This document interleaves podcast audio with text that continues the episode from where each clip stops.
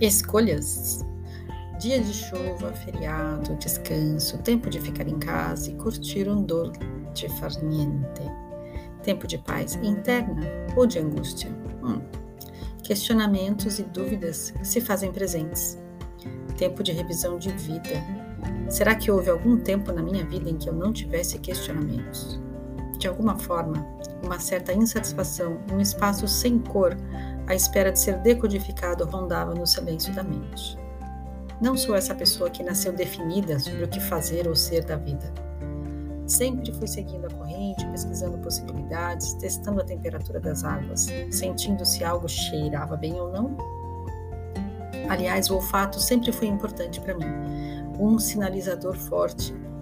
E essa sensação de algo cheirando bem ou mal chama a minha atenção naturalmente e acabei trabalhando com vidrinhos de olhos perfumados, abrindo a respiração e a alma. Convergência. Depois de tantos cursos e tantas ferramentas, ainda empaco em algumas questões.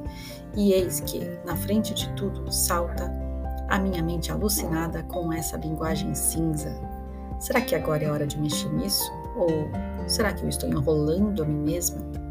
Ou será que tenho medo de saber que sei o que sei e preferia não saber para não ter de mexer em nada? Oi, clareza, por favor. Esse será que se apresenta como um sujeito de terno escuro e sujo empacado, não sai do lugar, não sabe sair. Como um fantasma preso na mansão onde viveu um dia, onde permanece encostado à soleira da porta só olhando, sem nada fazer. Dois pés concretados no chão. A galera boa da bruxaria falaria rapidinho amarração, né? A turma da constelação puxaria a cordinha da roda kármica e a sucessão de erros e desastres que nos fazem buscar os nossos torturadores ou torturados para acertar as contas. No contexto do Espiritismo, seria justo sofrer agora pelos erros cometidos no passado. Ui, para tudo isso. Na matemática da reencarnação, essas contas não fecham. Como poderiam fechar se temos tantos crimes a pagar, tantos desafetos a curar em tão pouco tempo? Hum, assim, só resta escolher. Com que grau de liberdade a gente escolhe? A gente escolhe dentro de um escopo estreito, demarcado pela cultura, pelo momento da sociedade, pela família.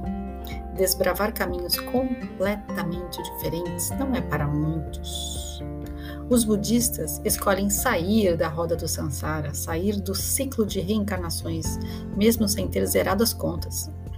Cantando mantras muitas horas por dia, fazendo prostrações, jejuns, purificando corpo e mente até onde for possível, sem a pretensão de atingir a perfeição.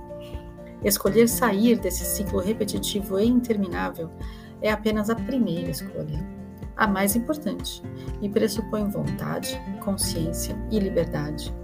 Depois disso, você escolhe por qual caminho seguir. Existem muitas possibilidades, individual e coletivamente. Mesmo que faça parte de um grupo, é você com você, sustentado por suas próprias pernas. A escolha pela leveza do ser traz mais leveza. A escolha pela força interior acessa esse poder. A escolha é a chave que abre e fecha as portas da prosperidade.